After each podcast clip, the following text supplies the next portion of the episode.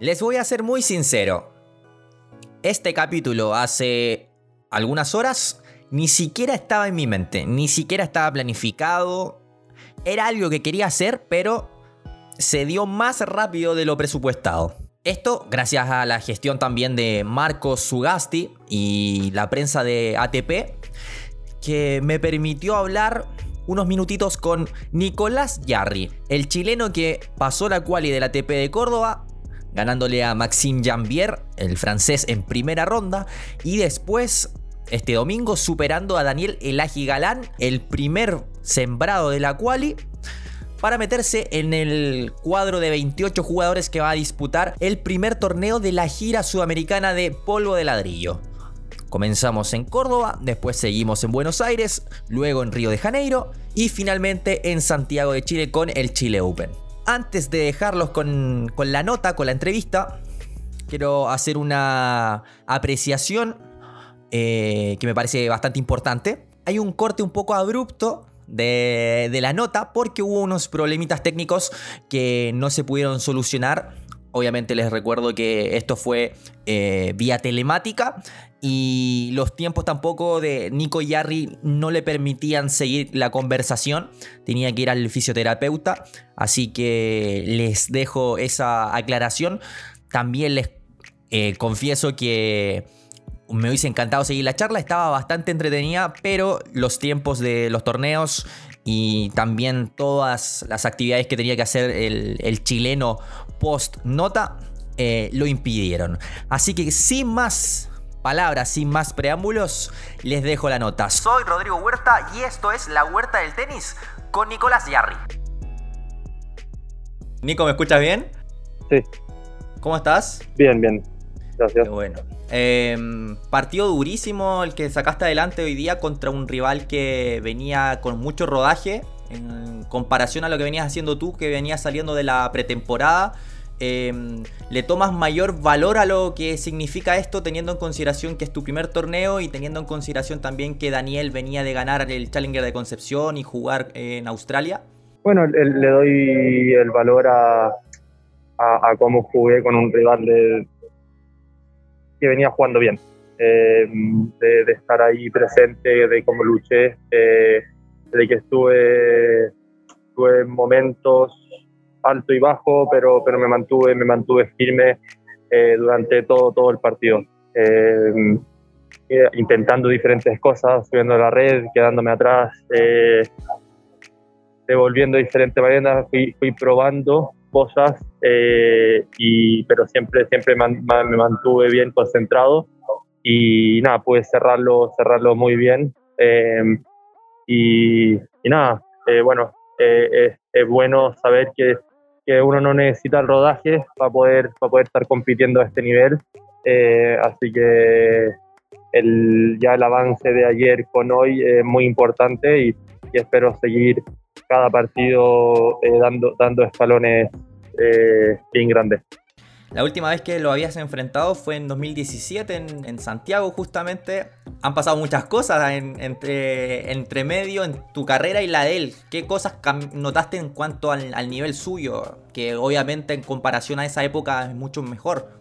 Sí, él ha mejorado un, montón. Eh, Daniel ya es un jugador mucho más fuerte, que, que, tiene un estilo ya definido. Cuando jugamos, hemos, ya hemos jugado cuatro veces, pero en ese entonces no. Eh, yo creo que él, él, ha, él, ha, madurado mucho, al igual que, al igual que yo, eh, y es un jugador mucho más completo, mucho más difícil. Eh, ya está ciento y tanto, no sé si ya se metió, o sea, o estuvo a punto de meterse top 100. Eh, es un jugador que puede llegar a jugar muy bien cuando está, cuando está sólido, empezó sólido este año, entonces es peligroso y, y es una muy buena victoria. Nico, teniendo en consideración lo que me contabas respecto a estas pruebas que fuiste haciendo dentro del partido, ¿es parte de la planificación? ¿Sientes que vas a tener una mayor libertad para este 2022? ¿Ir buscando esas variantes, salirte un poco del plan según lo que vaya requiriendo el juego? Bueno, ese, es el plan, es, ir jugando.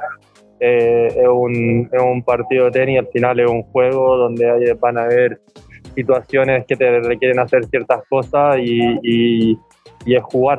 Em, por momentos me salía bien el saque red, por momentos después se acostumbró, me tuve que quedar atrás y, y bueno, y ahí ir desarrollando el partido y ir creciendo mentalmente en, el juego que es el tenis. Cuéntame un poco respecto a lo que hiciste en pretemporada. La gente te estaba esperando en el circuito nuevamente. Muchos preguntaban cuándo ibas a volver a jugar.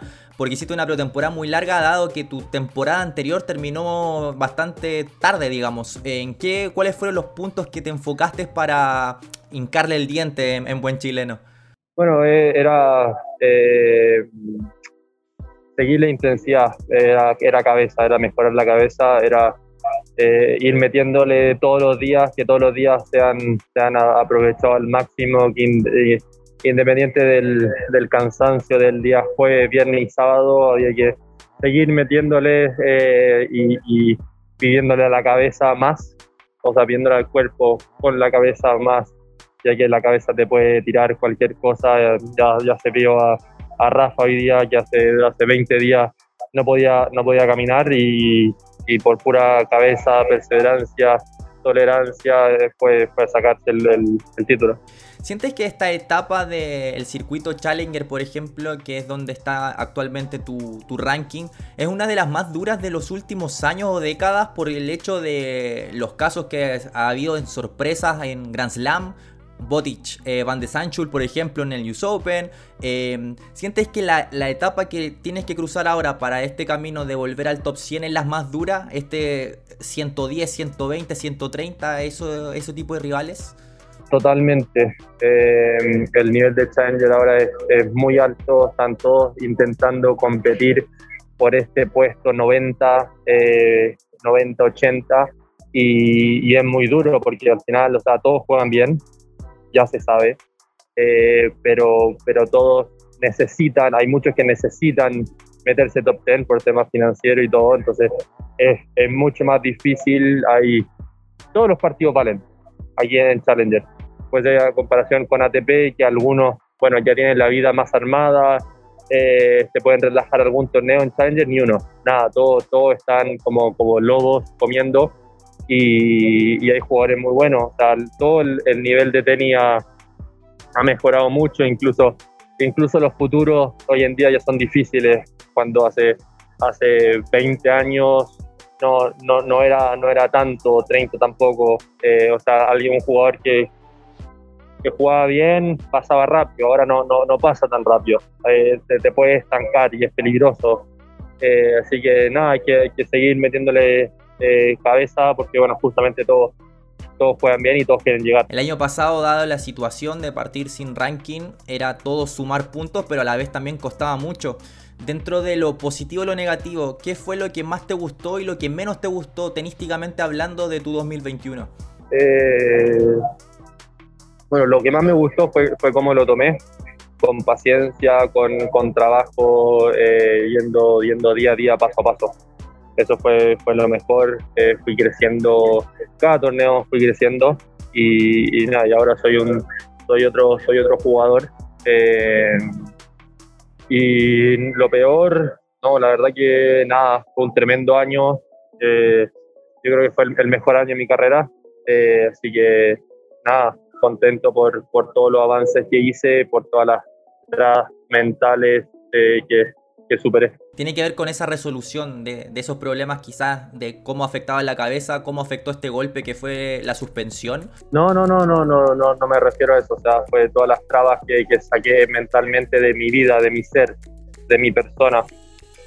Se los dije al comienzo, en el inicio de este programa, y se los vuelvo a repetir. Me hubiese encantado seguir la conversación con Nico Yarri. Intenté sacarle el jugo lo más que pude a los minutos que se me permitieron.